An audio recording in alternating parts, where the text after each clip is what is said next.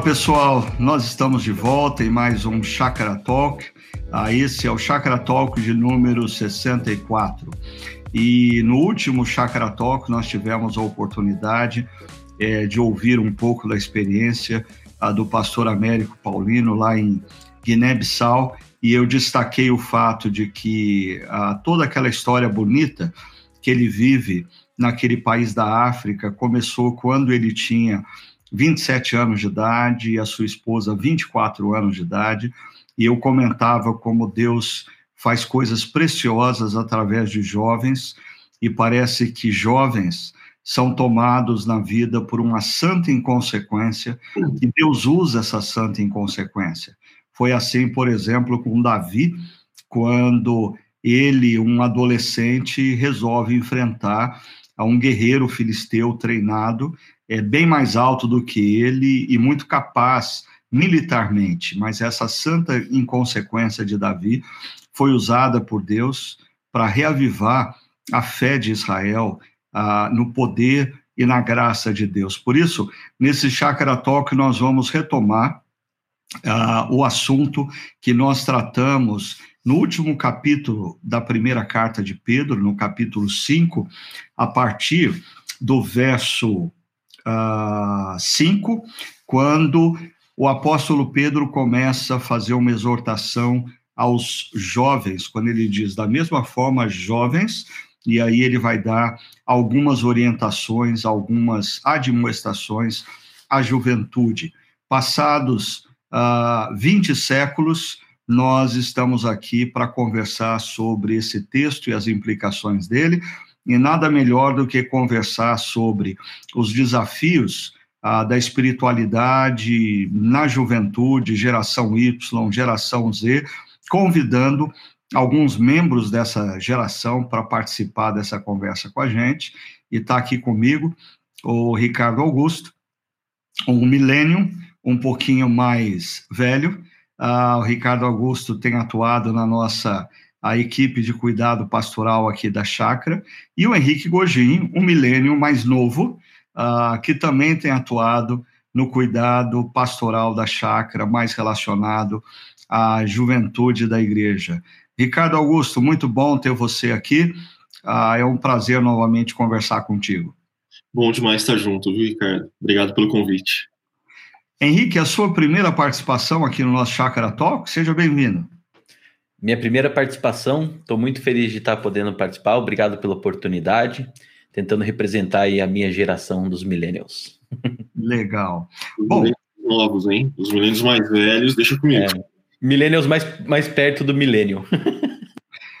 Mas começando a nossa conversa, é, há cerca de duas semanas atrás nós tivemos uma reflexão é, na nossa comunidade que focava justamente esse texto de 1 Pedro, capítulo 5, a partir do verso 5, quando Pedro exorta, encoraja, desafia a juventude a pensar seriamente em algumas questões. Ah, quando eu convidei vocês para essa conversa e disse, nós vamos conversar sobre eh, os desafios que envolvem a geração jovem, seja Y, seja Z, nesse momento histórico? Qual foi o primeiro sentimento ah, que veio ao coração de vocês, por favor? Essa é uma boa pergunta, viu, Ricardo? Porque a gente é millennial, né? Eu sou millennial, eu tô nessa categoria. Então, no mínimo, é um assunto que é caro, é delicado para mim, porque diz respeito a mim mesmo e a pares meus, né? Mas eu acho que em termos de sentimento, é um sentimento duplo, né? Que é meio paradoxal até de expectativa e frustração. Então, sempre falar de millennials, para mim tem isso, né? essa dobradinha. Expectativa e frustração. Eu, eu quero voltar a esse ponto e entender um pouquinho mais sobre é, o que, que significa essa expectativa e frustração. Mas antes, ah, Henrique, o que que, qual é o primeiro sentimento que vem para você quando você é convidado a conversar sobre os desafios é, do discípulo de Cristo que pertence a uma geração millennium ou a uma geração Z? Para ser, ser sincero, o primeiro sentimento que me vem é de frio na espinha, na espinha, porque, primeiro, eu faço parte dessa geração, né? Então, falar de algo que eu estou inserido, algo que eu vivo, algo que até molda quem eu sou, me traz um pouco de, de ansiedade, assim, sentido, como me posicionar.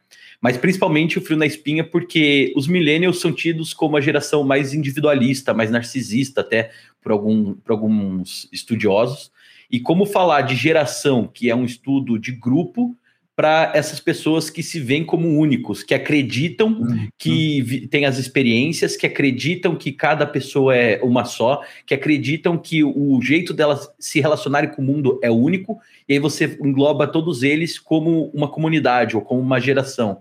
Então eu vejo, fico um pouco ansioso assim, como que eu vou conseguir representar, analisar e falar disso?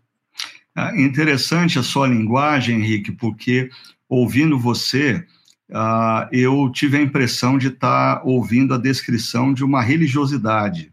Quando você diz, uh, porque os milênios uh, acreditam que, acreditam que, acreditam que, e são colocados numa comunidade. É, existe uma, uma dimensão quase que religiosa na forma dessa geração se ver e se comportar? Olha, Ricardo, eu acredito que sim, acredito de novo. é, mas, mas por conta assim, de narrativas que acho que vão sendo construídas, que vão moldando os nossos corações, que vão fazendo a gente criar uma cosmovisão baseada nessas crenças. Né? E isso é, é, bem forte nos millennials, porque assim, a gente tem até exemplos cinematográficos ou de séries como Friends, por exemplo, que todo mundo gosta e, e de, tem um porquê, né, de todo mundo gostar. Então eu acho que são narrativas que vão trazendo esse, esse tom de religiosidade, que vão nos trazendo é, uma cultura, uma cosmovisão que nos faz ver o mundo de certa forma. Então eu acho assim que os millennials têm essa, esse jeito de ser, esse jeito de pensar e experimentar o mundo, muito baseado nessas narrativas que formam, pode-se dizer, essa religião. É que eu acredito mais no termo assim, cosmovisão, né?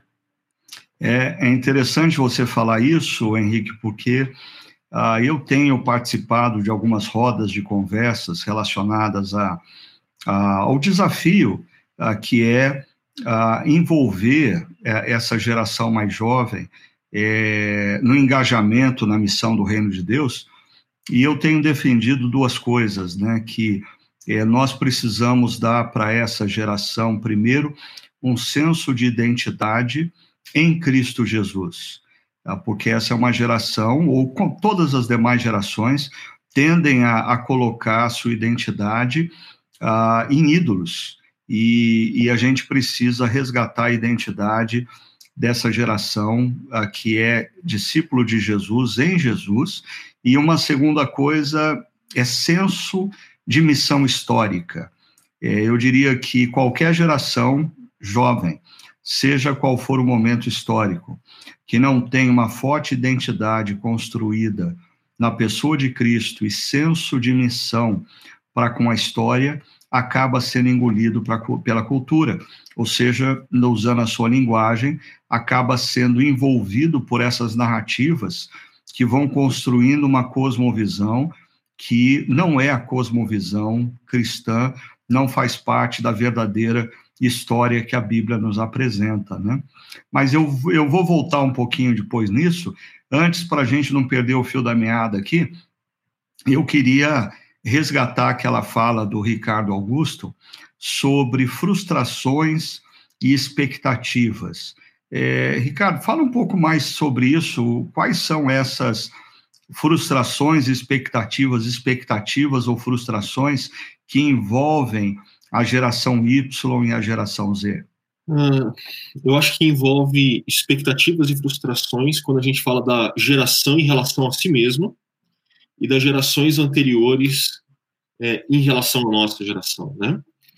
Porque tanto a nossa quanto a anterior colocou grandes expectativas a expectativa de ser uma geração que teria um grande impacto no mundo, que conseguiria lidar com questões políticas, ambientais, uma geração empreendedora, né, que geraria grandes inovações no, em várias esferas da sociedade. Então, tinha muita expectativa, seja no macro, seja no individual. Expectativa de chegar aos seus 28 anos, casado, com filho, cachorro, casa própria, e no auge da carreira profissional, né? É, mas diante de tantas expectativas, tanto no macro quanto no, no individual, no pessoal, e a não concretização delas, o que a gente foi vendo é uma frustração, né?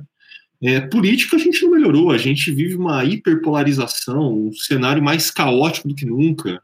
Uh, meio ambiente, por mais que existam assim tendências, inclusive tem esse tom de narrativas que o Cogin levantou, uh, super religiosas nessas questões ambientais em alguns grupos, mas assim é, impactos significativos no mundo ainda não aconteceram. Então isso foi gerando frustração e mais. Uh, tá casado no auge da carreira, aos 28, com filho e cachorro, não aconteceu.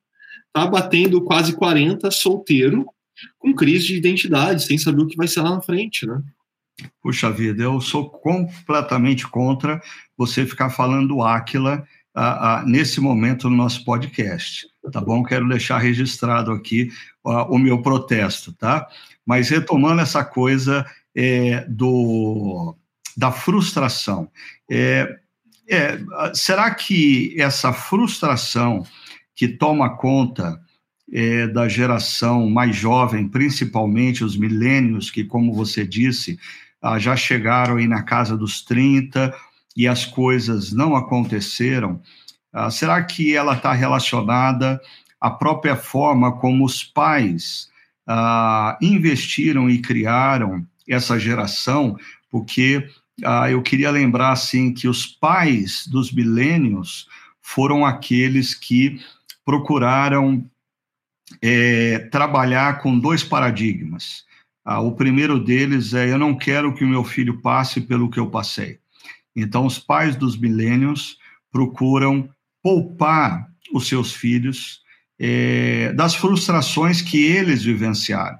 E certamente os pais não imaginavam que isso essa relação com a frustração é, é, ah, geraria dificuldades posteriores dos seus filhos encararem as frustrações da vida real. E um segundo paradigma na criação é: eu quero dar para o meu filho o que eu não tive. Então, ah, eu não tive viagens internacionais, eu não tive autorama, eu não tive algumas regalias, então eu procurei dar para os meus filhos. Então, essas duas coisas. É, eu quero dar para os meus filhos o que eu não tive, e eu quero poupar os meus filhos das frustrações ah, que eu tive ah, ah, quando jovem. Ah, vocês acham que essa é, é, existe relação entre a maneira como, especialmente, os milênios foram criados e esse senso de frustração na atualidade? O que, que vocês acham? É, demais, é, com certeza. Né? Toda boa análise ela é multifatorial, ela analisa vários aspectos. E a gente não pode negligenciar esse aspecto da relação pai-filho, né? da criação.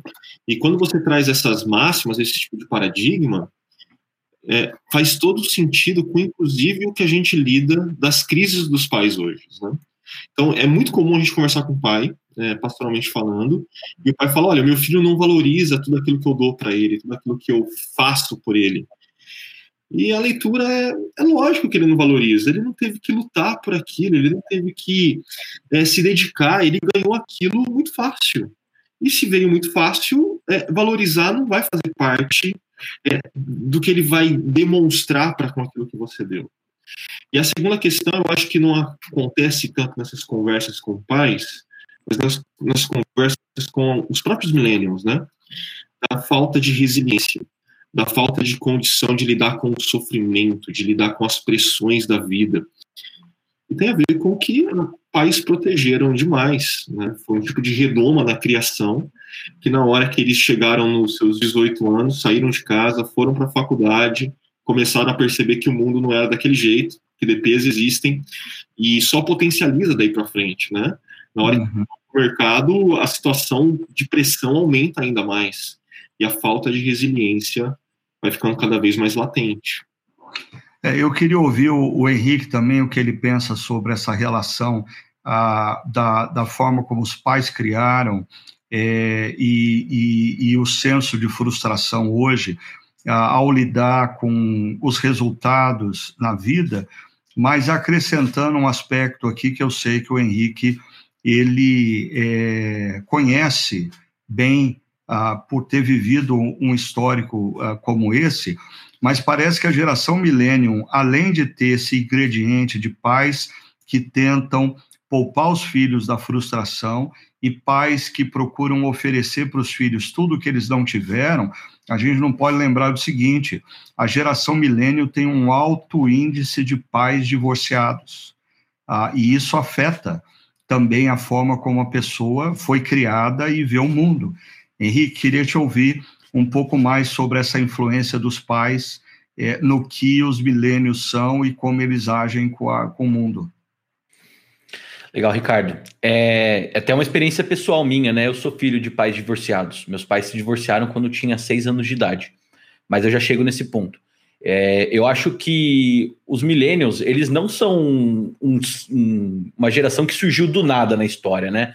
Então a gente tem que levar muito em consideração o que estava acontecendo antes, é, a, o que aconteceu é, bem pouco antes, né, na sua geração, na geração X, e eu vejo que além desse dos pais oferecendo o que eles não puderam ter, né, talvez, e falando, não quero que meu filho passe pelas dificuldades que eu passei, é, os millennials cresceram ouvindo, né? Vocês podem, vocês vão mudar o mundo, vocês vão trazer a, a cura do câncer, vocês vão restaurar o meio ambiente, vocês vão revolucionar o mundo. Por quê? Teve um fator muito importante nessa história que é a tecnologia, né? A internet ali se, se crescendo, se tornando mais usual no dia a dia, os smartphones cada vez mais presentes. Então, eu creio que como millennial, a gente olhava, a gente ouvia nossos pais criando a gente para ser essa geração que seria a redenção do mundo. A gente vê a tecnologia como uma ferramenta de, de aceleração de, é, dessa possível expectativa. E, e, o que acontece é que, na verdade, a gente não foi, né? E agora, onde a gente está inserido? O que, que, é, qual é o nosso papel no mundo? Qual é o nosso papel na história? E aí vai gerando essas frustrações, vai gerando essas coisas. Mas eu acho que a gente também não pode só falar de hereditariedade, assim, digamos, de uma geração influenciar a outra. Cada geração tem, tem as suas responsabilidades e as suas coisas.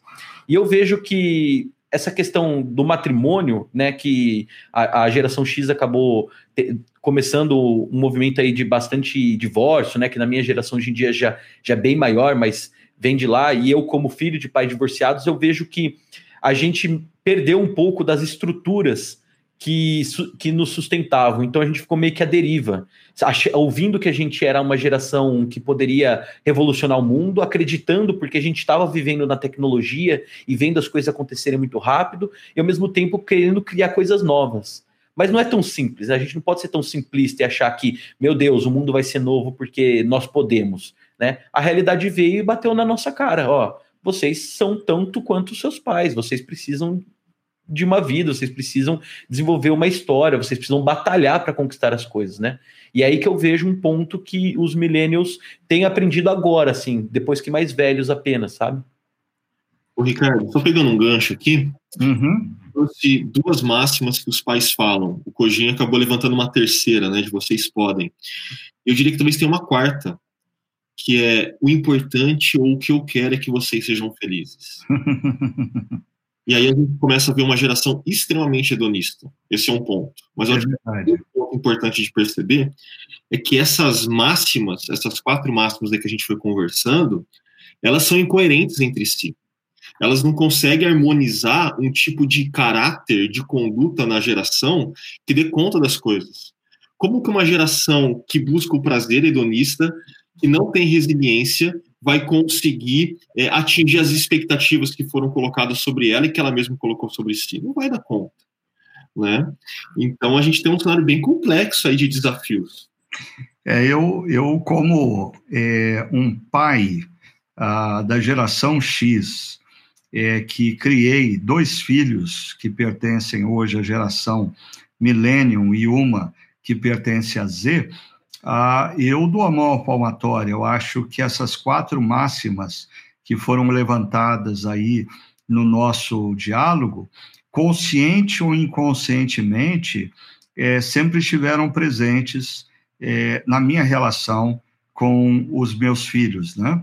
Agora, ok, ah, vamos é, então falar sobre o fato de que eu, como um pai ah, de milênios, ah, e dizer, é, reconheço que eu não devia ter feito assim. No entanto, eu já fiz. Ah, então, eu volto à, à juventude, seja ela Y, Z, é, com aquela palavra ah, de Nietzsche que diz: não importa o que fizeram de você, o que importa é o que você vai fazer do que fizeram de você. Ah, como que vocês ah, estão resolvendo essas questões e como que vocês acham que os jovens, principalmente aqueles que se afirmam discípulos de Cristo, precisam lidar é, com tudo isso que a gente está falando, para serem jovens que venham fazer diferença na história. Posso começar dessa vez? Claro. é, você falou na, na, pregação, quando você falou para a geração 40 menos, né? É, sobre essa, esse texto de 1 Pedro 5, você falou que quando jovens têm visões, os mais velhos voltam a sonhar. Então, o que eu queria dizer assim é que a gente precisa voltar a ter visão. Não adianta a gente ficar com essa visão fatalista de nós é, somos uma geração falida, frustrada, depressiva, porque ah, foi a conjuntura que se desenvolveu e que nós crescemos. Ah, a culpa é dos nossos pais. Não adianta a gente tentar responsabilizar os outros. Eu acho que cabe a nós respondermos né? E buscarmos melhorar a situação, entendermos nossos erros e, e nossos acertos e, e, focarmos na mudança, em focarmos em, em transformar tudo isso que está acontecendo. Não adianta querer ser fatalista e, e querer responsabilizar os outros. Cabe a nós sermos a mudança que a gente quer ver. E eu acho que uma, um começo para isso é tentar entender onde nós estamos inseridos na história, da onde surge nossa identidade, é, qual é o nosso propósito. E tudo isso são respostas que não vêm do discurso ideológico de seja qual for, seja movimento feminista, movimento, seja qual for.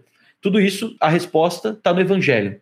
Então eu acho que como cristãos, millennials, cabe a nós não deixarmos sermos arrastados pela cultura ou pelo fatalismo ou pela sensação de impotência, né, depois de tanto sonhar e nada alcançar, mas cabe a nós colocarmos o pé no chão e qual que é o chão mais firme, né? Qual que é a rocha? É Jesus, é o Evangelho. Então, acho que a partir daí a gente pode construir um pensamento.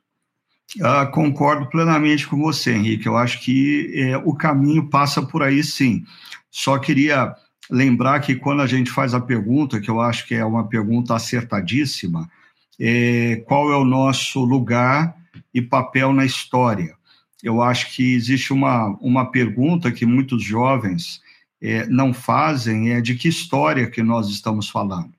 Nós estamos falando da história é, construída a partir da visão iluminista ah, do mundo ocidental, ah, ou nós estamos falando da história ah, da redenção de todas as coisas, a verdadeira história que a Bíblia nos apresenta, que começa com a criação e culmina na restauração de todas as coisas, né?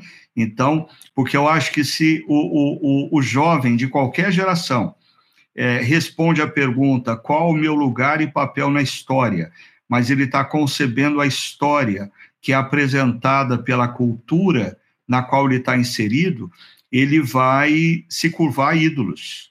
Agora, quando jovens ganham a visão de que existe uma metanarrativa, a uma meta-história que a Bíblia nos apresenta e pergunta ah, em que lugar dessa meta-narrativa nós os encontramos e qual é o nosso papel. Aí eu acho que a gente descobre duas coisas que eu citei há pouco. Primeiro, a nossa identidade. A nossa identidade não está vinculada a nenhuma ideologia, a nossa identidade está vinculada a, a Jesus, que é aquele que entrou na história ah, e iniciou o processo de fazer todas as coisas novas. Segundo, a nossa missão. A gente, aí sim, nós temos uma visão atrelada a essa metanarrativa, e porque eu também disse nessa reflexão que o Henrique citou, que quando jovens é, não estão conectados à visão do reino de Deus, eles sucumbem diante de ídolos e eles se tornam é, consumidores é, da religiosidade produzida pelos seus ídolos, seja a ideologia, seja a moda, seja o materialismo, o consumismo, assim por diante. Né? Augusto, e você, o que, que acha? Eu acho que vocês facilitaram a minha vida e eu não tenho mais muito que somar nessa resposta, não. Mas é, eu talvez eu frisaria pontos, né? Identidade e missão, que você disse até no começo desse podcast. E para quem acompanha a chácara, não é um discurso novo, né? Qual é a nossa identidade, qual é a nossa missão, de qual história fazemos parte. Mas a segunda coisa que talvez eu aprofundaria um pouquinho é, tem a ver com nós, a nossa geração precisa discernir que a cultura atual como o Cogin tem trazido, ela tem características religiosas. Porque eu acredito, ou melhor, eu, eu leio que a, a nossa geração, por ser um fruto do iluminismo, ela tende a falar: não, a religião não tem a ver com o restante da cultura, ela não tem a ver com as discussões políticas, com as discussões filosóficas, com as discussões é, que eu tenho nas minhas diversas áreas de trabalho. É, é uma outra coisa. Uhum a gente vê o contrário, né? Nos anos 80, eu lembro que é, dentro da academia, dentro das ciências sociais, se tinha aquele discurso do fim da religiosidade, né? E aí chegamos perto dos anos 2000, com esse discurso já tendo se desvaziado, porque, por exemplo, no cenário brasileiro, igrejas pentecostais e neopentecostais explodiram. E aí, pós anos 2000, na academia muda. É o discurso dentro da própria ciências sociais é outro. Não, é, as ciências religiosas cresceu, não por conta de um avanço apenas de um segmento denominacional, mas porque eles estão reconhecendo que na maioria das discussões que a gente tem, que a gente chamava de não religiosas, são marcadas por religiosidade. Então, uhum. a política é marcada por discursos religiosos. Ela apresenta Messias, ela apresenta soluções escatológicas e várias outras coisas. E isso a gente vê em todas as demais áreas. Então, se a nossa geração reconhecer, pensa não ser religioso, na verdade é, e molda o nosso coração, a nossa mente, o que a gente faz, a gente, opa, uh, se eu estou sendo moldado por uma narrativa religiosa que não é a verdadeira história que o próprio Deus Criador conta sobre todas as coisas, eu preciso ser moldado pela história que é contada de Gênesis Apocalipse. Eu preciso reencontrar o meu lugar na verdadeira história.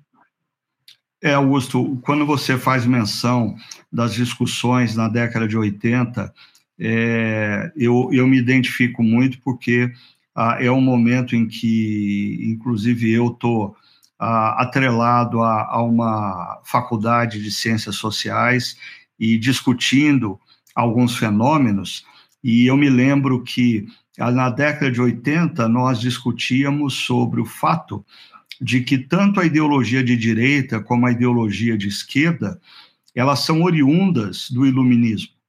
E algumas pessoas se esquecem disso.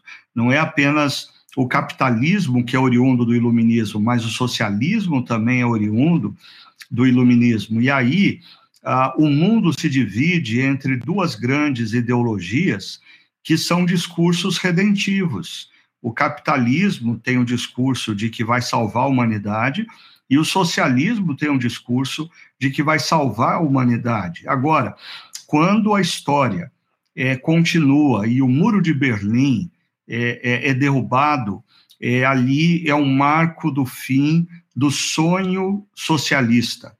Mas nos anos seguintes, as crises econômicas revelaram também o fim do sonho capitalista. Então, a geração millennium é uma geração que nasce quando ela chega na adolescência, não existem grandes sonhos, não existem mega ideologias. Tanto o socialismo como o capitalismo é, é, é, são coisas do passado para essa geração, mas é interessante como aí começam a emergir micro-ideologias. Ah, na ausência de grandes ideais, começa a, uma, uma geração começa a se fragmentar, se apegando a microideais. E hoje eu vejo que existam, existem inúmeras micro causas. Eu não estou dizendo que essas causas não são importantes e significativas. Eu só estou querendo dizer que nenhuma delas ah, ah, ah, diz que vai redimir o mundo, como o socialismo e o capitalismo dizia, mas são microcausas porque ah, estão reduzidas a determinados é, ambientes e causas, seja a questão racial, seja a questão de gênero, sejam outras questões que estão emergindo.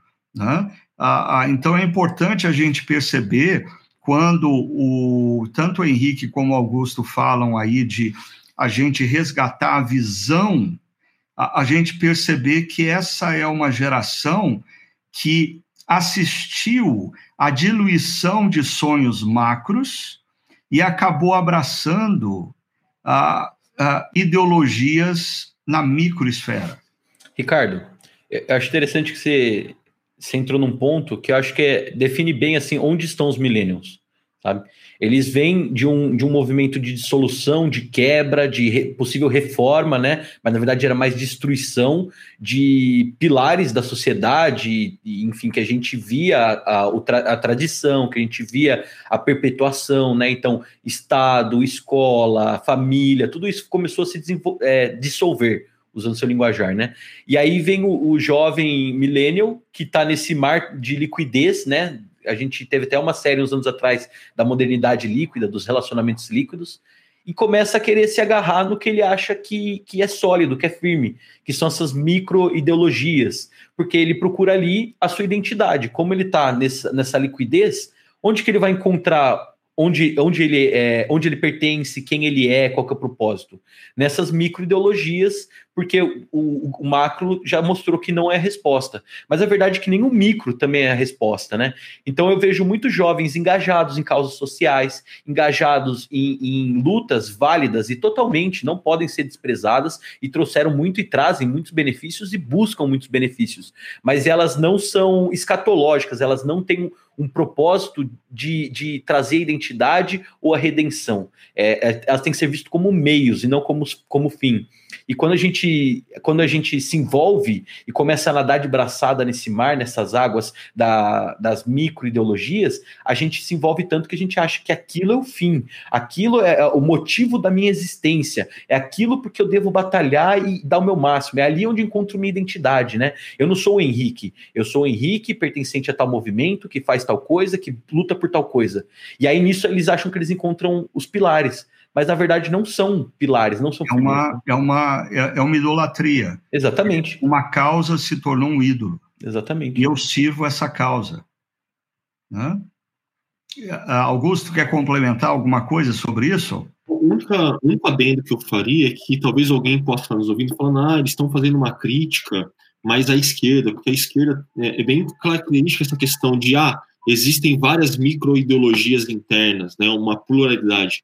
Mas não, isso existe também na direita. Né? Então você olha hoje para o espectro à direita da política, é, também é marcado por microcausas, tá? Então quem está nos ouvindo aqui tem que perceber que essa crítica é uma crítica ambidestra. Ela pega os dois lados do espectro político, porque é, o evangelho transcende, né? E, e, talvez arrumando confusão com os dois lados, porque eu já estou habituado ah, tem gente que escuta o que eu falo e diz, não, ele é de esquerda e me manda pedrada, outros falam, não, ele é de direita e manda pedrada, e a gente acaba levando dos dois lados.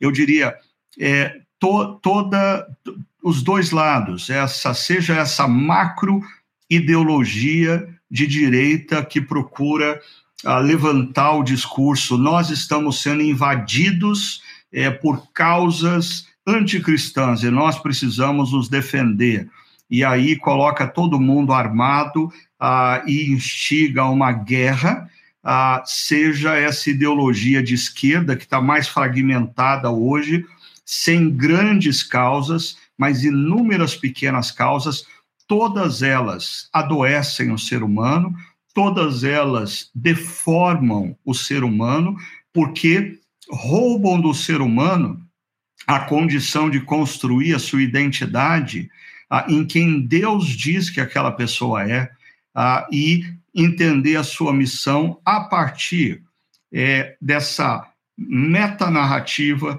que é a história da redenção. Agora, eu queria dar oportunidade aqui a um millennium ah, ah, típico, é, que é o nosso querido Aquila, que sempre nos apoia aqui, porque ele faz uma pergunta muito interessante que eu queria colocar para vocês. Ele diz: quais seriam os, os riscos de uma igreja liderada por millennials e frequentada apenas ah, por pessoas da mesma geração. Em outras palavras, quais os riscos de uma igreja liderada por jovens para jovens? Ou será que isso seria um risco? É... Acho que você pegou eles, Aquila. Vamos lá. Eu gosto demais de teologia bíblica, né? E para mim o primeiro risco tem a ver com isso. Uma igreja segmentada, nichada nesse tipo, é, não é igreja de verdade, né? Ela perde riqueza, ela perde diversidade, ela perde a possibilidade da gente exercitar, por exemplo, o que a gente ouviu ao longo dessa série de mensagens, a partir da carta de Pedro, onde você tem presbíteros mais velhos assumindo responsabilidades de cuidado para com os mais novos, e mais novos olhando para os mais velhos como referência de boas famílias, de bons casamentos. Então, quando a gente quebra essa possibilidade, a gente empobrece a experiência das pessoas, né? Eu, particularmente, eu nasci na fé em uma missão não vinculada à igreja nenhuma, mas que era liderada por jovens mais velhos para jovens mais velhos. Então, era liderada por jovens de 20, 25, 30, no máximo, para jovens, para adolescentes, né, de, 18, de 13 a 18 anos. E eu amo essa missão, me alcançou, foi um, mas a gente quando a gente sai, a gente acaba percebendo, né, certas coisas. E eu vejo que igrejas que têm esse perfil de jovens para jovens, elas acabam ficando perdidas, igual o Ricardo Augusto falou, sem o referencial. A beleza do texto bíblico, em especial tratando também de 1 Pedro, é exatamente isso. Ele não, ele não vai falar para os jovens a partir do nada. Primeiro ele fala para os mais velhos serem referência, serem exemplos, cuidarem dos jovens, e ele fala, jovens, se sujeitem, enfim, dá exortação para os jovens, né? Então, numa igreja que é de nicho, seja o nicho que for, corre o risco de ficar em si mesmada e de não, não aprender e não, não desfrutar da pluralidade, da multiforme graça de Deus. Então, eu vejo como bênção hoje, quando uma pessoa mais velha, um mentor igual o Ricardo, um outro pastor da nossa comunidade, chega e me repreende porque eles estão de fora analisando algo que muitas vezes eu não percebo, eu não vejo, que somente com a, o tempo que se passou, somente com a experiência que se adquiriu, eles seriam capazes. Que eles podem falar, isso eu já tentei de mil e uma maneiras, não vai dar certo. E eu tenho que ter humildade de falar, pô, é verdade, não vai dar certo, vamos pensar de um outro jeito. Então, quando você tem uma igreja que perde essas características, acho que se perde muito. E como millennial, eu queria falar, se, se os milênios que nos escutam, é que aprenda a valorizar todas as etapas. Não é porque você está, digamos assim, no, na flor da idade, ali com seus 25, com seus 30 é, anos, que você sabe mais ou que você é melhor, né? Não é porque os nossos pais, nossos avós têm dificuldade com a tecnologia que isso os faz menos sábios, né? Talvez eles tenham uma dificuldade com uma adaptação, mas isso, eles têm muita carga e muita coisa para trazer. Então, quando a gente perde essa experiência de vida intergeracional, a gente, na verdade, empobrece. Né? Por mais que possa parecer legal e gostoso no primeiro momento, lá na frente você vai sentir. Porque eu gostava muito do meu professor de história que falava assim: quem não estuda a história está fadado a cometer os mesmos erros do passado. E como que a gente aprende os erros do passado? Lidando com pessoas que passaram por isso, né? Então, eu acho que pode ser bom, mas no longo prazo e uma análise profunda, eu acho que não é muito bom uma igreja nichada assim. É, é interessante porque, deixa eu colocar é, dois palpites aí nessa questão levantada pelo Aquila. É, primeiro, algo que eu ouvi é, no passado de um outro líder, que nós estávamos numa mesa conversando sobre a importância da contextualização. Então, a importância da igreja é, se contextualizar no seu formato, no seu estilo musical, aí, consequentemente, a necessidade dos líderes se contextualizarem ah, diante do público que eles estão é, é, alcançando, sem nunca abrir mão da mensagem, né? Mas aí, esse, esse líder que estava na mesa de discussão, ele falou uma coisa que eu confesso que eu nunca tinha parado para pensar, e eu acho que é um perigo. Ele disse, mas ah, no, no, no, no anseio por nós nos contextualizarmos, nós podemos nos tornar idólatras da cultura. Ou seja, existem igrejas que se tornam idólatras da cultura. É a cultura do grupo vale mais do que o próprio evangelho. A, a, a, o, o grupo se identifica não mais pelo evangelho, mas o grupo se identifica pelas marcas do corpo, pelo corte de cabelo, pelo tipo de jeans que usa, pelo tipo de música que escuta. Quando isso acontece, quando a principal identidade do grupo é a cultura e não o evangelho, a, aquela igreja se tornou idólatra. Idólatra de uma cultura e, consequentemente, ela perdeu o seu caráter e o seu poder profético de falar contra a cultura. E o, o segundo palpite que me ocorre é que, assim, ah, me veio a história de Roboão, né? Não sei quantos de vocês se lembram da história de Roboão, que está lá é, no primeiro livro de Reis, e, e diz que Roboão ele consultou as autoridades que vinham servindo seu pai Salomão e que os aconselharam numa direção. Mas é, o texto ou a história diz que Roboão é, preferiu consultar os jovens, em outras palavras, ele, ele preferiu consultar os da sua própria geração e ele fez uma opção errada. Então, não é que assim nós não devemos ter amigos espirituais que pertencem à nossa própria geração. Eu acho que parte do processo que Deus faz nas nossas vidas está relacionado aos nossos amigos espirituais, gente que está na mesma idade, gente que está na mesma fase de vida, gente que pode repartir as nossas lutas. No entanto, ah, biblicamente, parece para mim que é imprescindível essa relação intergeracional, como foi mencionada aí, e, e, e a Bíblia constantemente fala é, dos jovens estarem atentos aos conselhos dos mais velhos, deixando claro uma coisa que eu sempre digo: mais velhos, sábios, porque tem mais velhos que são tão adolescentes quanto os adolescentes atuais. Esses não vale a pena ouvir. Ah, e, aproveitando, Deixa eu colocar uma coisa e passar a bola para vocês outra vez. Ah, na verdade, é, é tentando recapitular algumas coisas que a gente já colocou aqui. Vocês colocaram que a, a geração millennium ah, e, consequentemente, de certa forma, também a Z, mas a Z tem algumas características distintivas que talvez a gente tenha que conversar mais sobre ela em outro podcast. Mas essa geração millennium é uma geração, primeiro, cercada de uma alta expectativa os pais diziam: não, meu filho, você vai crescer e vai ser um profissional de sucesso, não, você vai fazer diferença no mundo. Isso deu uma segunda coisa, encheu essa geração de autoconfiança. Aí veio a, a revolução tecnológica que essa geração, por ser ainda adolescente e jovem na época, conseguiu se adaptar muito mais facilmente do que os seus pais. Ah, isso deu a essa geração uma informação que os pais não tinham, que os avós não tinham, e que fortaleceu a autoconfiança dessa geração. E isso gerou nessa geração um projeto de autonomia.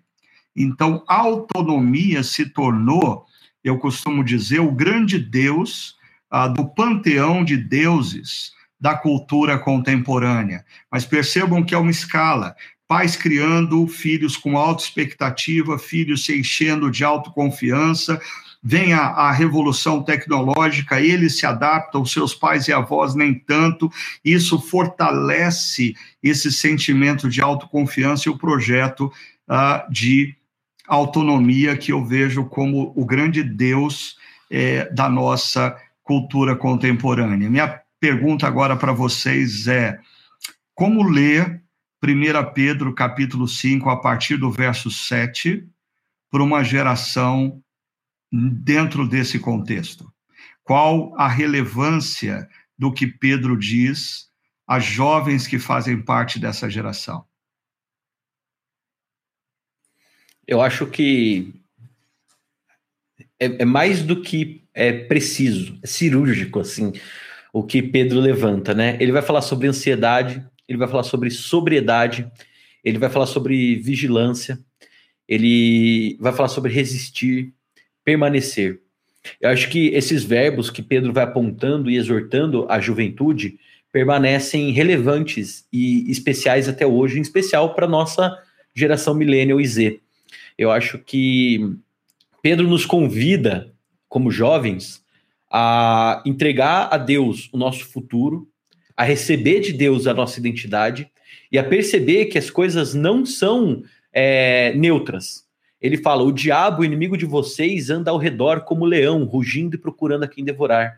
Então a gente tem que ter atenção em como, onde, quando esse diabo é, anda ao nosso redor. E ele, e ele traz um imperativo, né? Resistam e permanecendo firmes na fé. Que eu acho que é onde, onde a gente pode pautar e tirar a nossa identidade. Mas tem uma coisa que acabou não sendo tratada na, na, pregação, que quando eu li esse texto foi o que primeiro saltou aos meus olhos, foi que Pedro aponta que os irmãos que vocês têm em todo o mundo estão passando pelos mesmos sofrimentos. O millennial, como característica, até, enfim, tem muitos porquês, né? Mas é uma geração muito depressiva e solitária. Então, essa palavra, sabendo que os irmãos têm em todo mundo os irmãos que vocês têm, todo mundo estão passando pelos mesmos sofrimentos, pode trazer uma sensação de pertencimento, uma visão macro da história, da meta-história, que pode agregar muito, que pode mostrar que, por mais que as batalhas sejam diferentes, os sofrimentos destoem um pouco, a, os jovens passam por lutas, por questionamentos muito semelhantes. E quem foi jovem antes da gente já passou por isso e pode nos trazer muita sabedoria.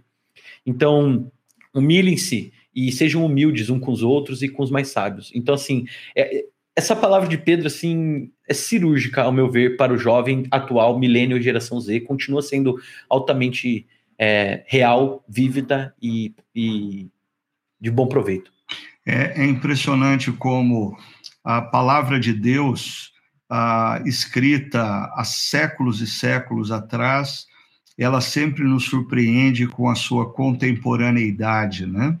Parece que Pedro estava é, escrevendo ah, de um escritório é, é, de uma das cidades do mundo atual, é, olhando para a televisão, vendo filmes dessa geração e discursos dessa geração, ah, documentários acerca dessa geração. E me chama a atenção, Henrique, no que você, na sua menção ao texto que Pedro fala que o diabo ele anda ao derredor pronto para devorar. Existe, ao meu ver, é, constantemente uma dimensão de batalha espiritual pela mente e pelo coração a de gerações jovens. Por quê? Porque, assim como eu dizia no último podcast acerca do pastor Américo, jovens são capazes de decisões aparentemente inconsequentes. Jovens tomam decisões radicais. Jovens fazem mudanças radicais. E o diabo sabe disso. Então, a sensação que eu tenho é que o diabo procura é, é, desviar essa paixão que é própria do jovem, com essa santa inconsequência, ah, para causas que não são do reino. E assim ele consegue desviar o, o poderio que existe na geração jovem para fazer diferença na história para causas periféricas, induzindo esses jovens a transformarem, inclusive, causas em ídolos. Então, a gente precisa ter essa visão da dimensão da batalha espiritual que envolve eh, a vida de jovens, porque jovens, ao longo da história, foram grandemente usados por Deus para fazer diferença. Augusto, e você, o que, que você acha que essa mensagem de Pedro traz para a juventude atual?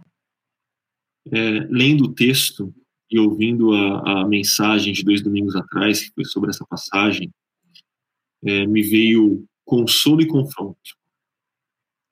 Consolo porque eu olho, como o Cogin disse, falo, olha, é, eu não estou sozinho, tem outros na minha geração como eu. E mais, é, tem outros que eram jovens em gerações diferentes e antes da minha que também experimentaram isso de algum grau, de alguma forma. Mas confronto porque esse texto pede coisas que não são naturais, né? Coisas que eu preciso me esforçar, me submeter para experimentar. Mas é. Mas, que coisas são essas? Fala para mim. Que coisas não são naturais e que esse texto pede para você?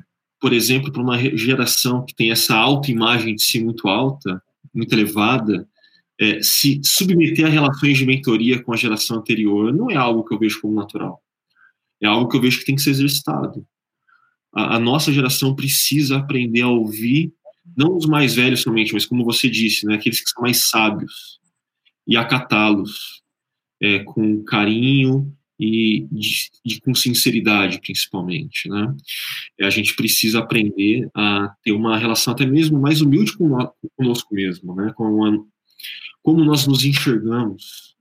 Uh, nós precisamos ter essa consciência de que existe essa batalha né? e que assim, exercitar essa consciência também não é o natural, o nosso natural é automático. A gente vai vivendo a vida, né? deixa a vida me levar, lá Zeca Pagodinho. Não, é uma postura atenta e crítica com relação a tudo que está acontecendo. Então, tem várias questões para mim que são não naturais, que são contraculturais que a gente precisa exercitar.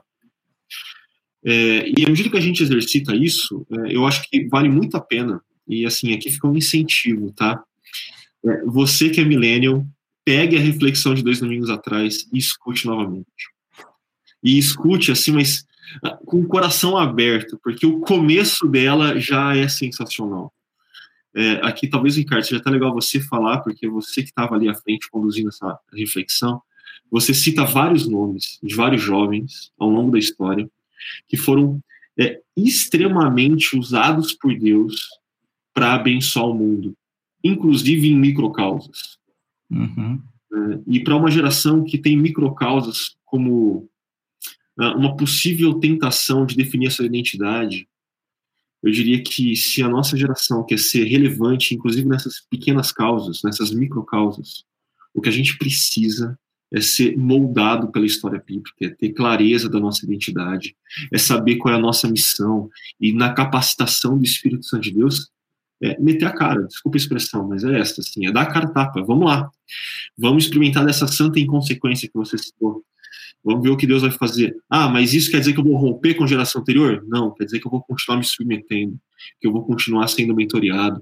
Isso quer dizer que então é, eu olho para mim como sendo, ó, oh, a minha geração vai mudar tudo, a gente nunca mais a igreja vai ter uma geração como a nossa. Não, a gente vai ser humilde.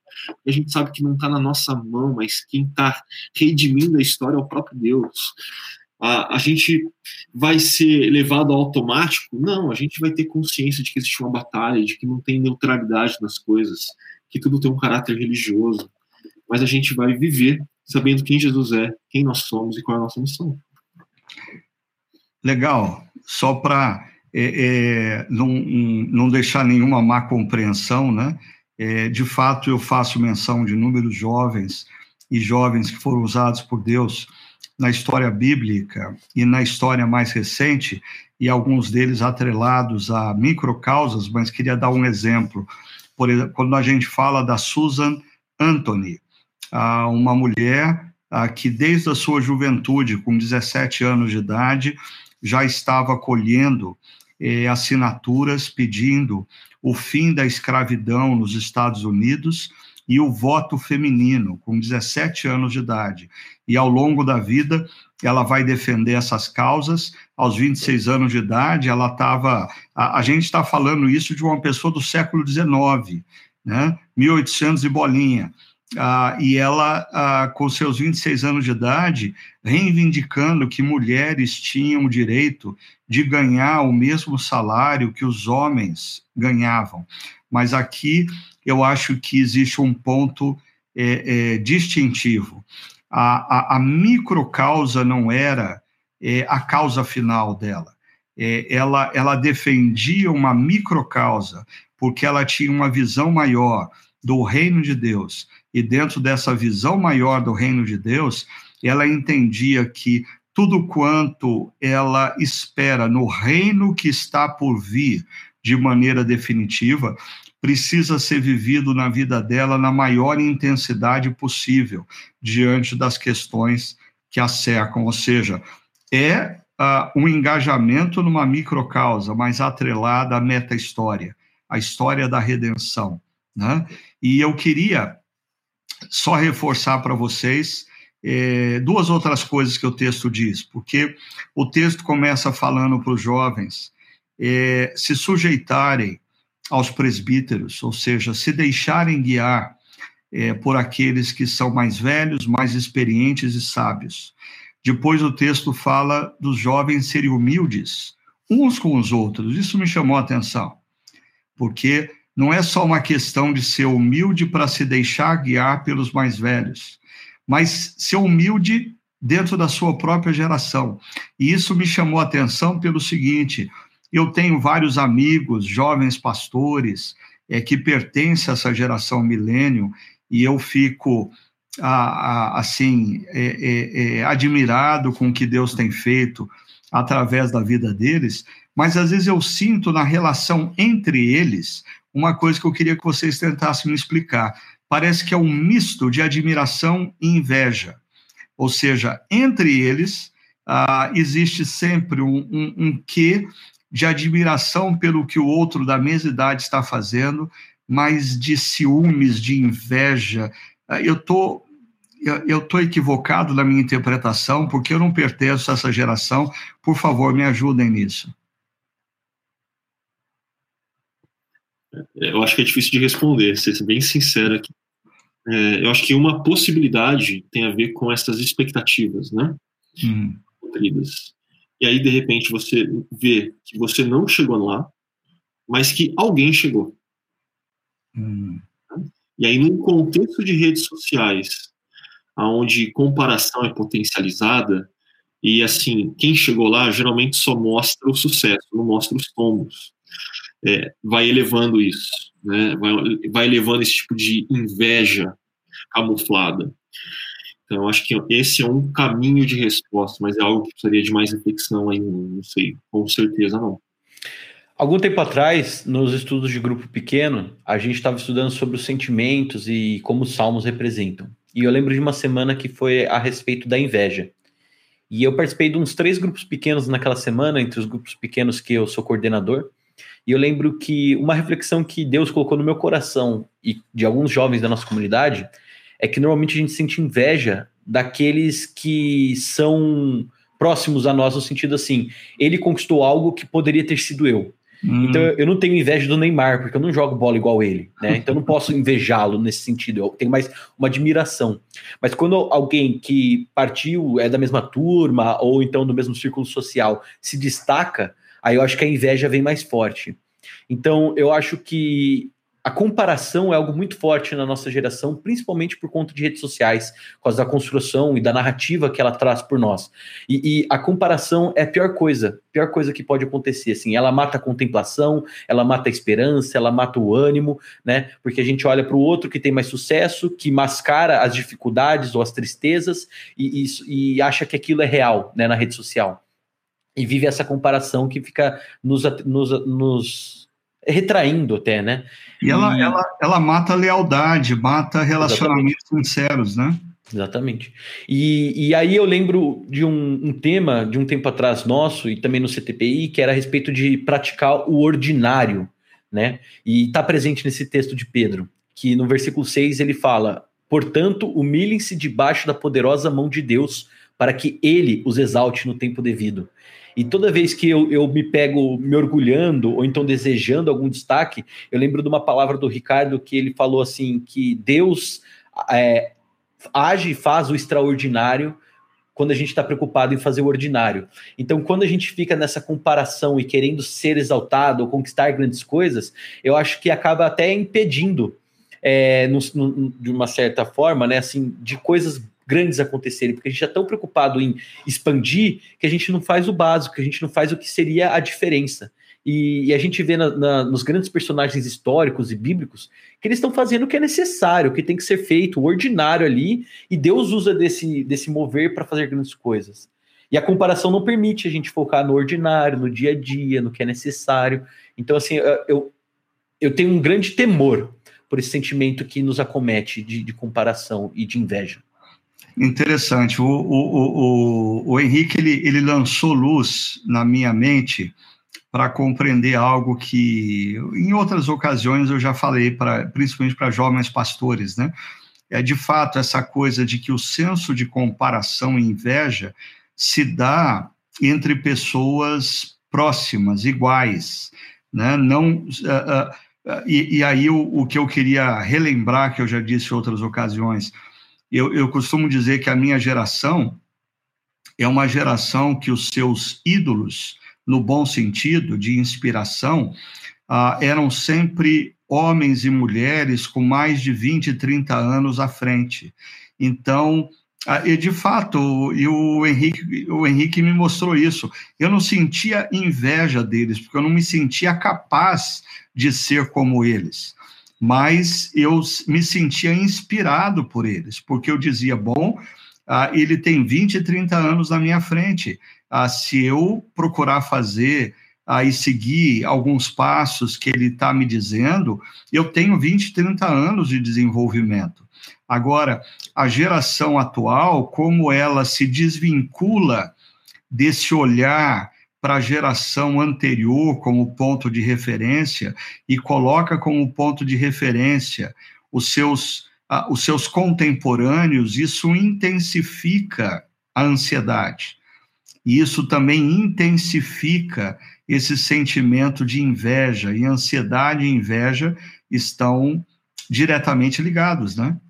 Ah, e aí, terminando aqui o nosso podcast, eu acho que ah, tem um verso que a gente não fez menção e que a gente poderia terminar falando dele, que é o lancem sobre ele toda a ansiedade, sobre ele, sobre Deus, porque ele tem cuidado de vocês.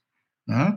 É uma outra coisa que o Henrique falou aí agora, que me chamou muito a atenção, é que veio assim ao meu coração, se o nosso, se a nossa motivação é fazer algo extraordinário, ah, isso tem mais a ver com a voz de Lúcifer, quando pede para Jesus se atirar do pináculo do templo, do que com a voz de Deus parece que Deus sempre ah, nos manda fazer algo aparentemente ordinário, que ele transforma em extraordinário. Mas quando o nosso foco está no extraordinário, é, cuidado, ah, pode não ser a voz de Deus, mas a voz de Lúcifer nos convidando a pular do pináculo do templo, porque ele quer que a gente se apegue ao extraordinário. E viver o ordinário e ser fiel no ordinário ah, não é não ter anseios maiores na vida, mas é lançar sobre Deus a ansiedade e essa certeza, né, gente? Ter a certeza que Ele está cuidando da gente. Eu acho interessante que o Antigo Testamento usa a expressão Deus de Abraão, de Isaac e de Jacó. E eu acho que a gente está perdendo a consciência de que o nosso Deus é o Deus da geração X, é o Deus da geração milênio, é o Deus da geração Z. É o mesmo Deus. E é o Deus que ama todos nós. E é o Deus que tem cuidado de todos nós. Por isso a gente tem que confiar no que ele está fazendo. E termino dizendo: resgatar a nossa identidade em Cristo Jesus e a nossa missão na história. Não a história construída a partir do iluminismo, mas a história construída por Deus a partir do Éden e que culmina na restauração de todas as coisas em Apocalipse 22. O nosso tempo se esgotou. Uma última palavra da parte de vocês e aí a gente encerra. Fiquem à vontade. Uma palavra para os jovens que nos escutam é: a cultura não é neutra. Você, você não é o que ela fala, você não tem o propósito que ela impõe para sua vida. Se baseie no evangelho, conheça a meta história, a história por trás da história, a grande história, que lá você encontrará a sua identidade, lá é que você encontrará seu telos, seu propósito, né? E uma palavra aos mais velhos é: tenham paciência conosco, não desistam de nós, é, no, no, seja um exemplo para nós, porque eu creio que Deus há de trabalhar, há de trazer, quebrar essa autonomia, essa arrogância, né? E, e há de usá-los ainda para nos mentorear, para nos guiar, porque eu creio que assim como os jovens são a dinâmica, o poder, né, de trazer essa santa inconsequência que Deus usa, os mais velhos são os que direcionam. Então a gente precisa de vocês, por mais que muitas vezes a nossa geração acabe demonstrando desprezo. Não desistam de nós, sejam pacientes conosco. Eu comecei a minha fala falando de expectativa e frustração, né, que é o sentimento que me vem sobre essa geração. Mas eu quero terminar ela falando sobre que eu ainda cultivo uma grande expectativa acerca do que Deus vai fazer em nós e através de nós. Então eu quero muito ver os bons frutos do que Deus está fazendo aí na nossa história e na história através de nós. Amém. Eu queria agradecer ao Ricardo Augusto, ao Henrique Gogin, por participarem com a gente desse bate-papo tão gostoso, e também quero agradecer ao Áquila, que sempre tem colocado os seus dons a serviço do reino, nos ajudando aqui na parte técnica desse podcast, e uh, convidar você, se esse papo fez diferença para você, certamente vai fazer diferença na vida de outras pessoas. Então, compartilhe nas redes sociais ah, e que esse bate-papo não seja a palavra final sobre o tema, mas seja ah, o pontapé inicial na discussão de um assunto tão importante, porque eu creio que a, a juventude tem um grande, um grande propósito dentro da história que Deus está fazendo e nós precisamos sim é, é, que essa juventude resgate a identidade em Cristo Jesus e a consciência da sua missão. Ah, e eu torço por essa juventude, porque, segundo o texto de Joel, quando os jovens têm visões, os velhos voltam a sonhar. Deus abençoe vocês.